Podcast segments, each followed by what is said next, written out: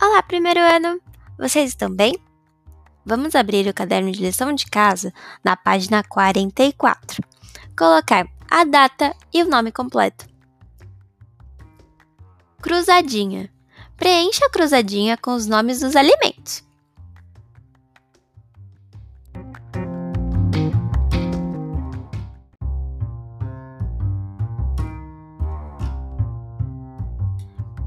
Para isso, precisamos prestar bastante atenção para qual quadradinho a seta está apontando, para não errar na hora de escrever o alimento. Boa lição de casa, primeiro ano. Beijinhos!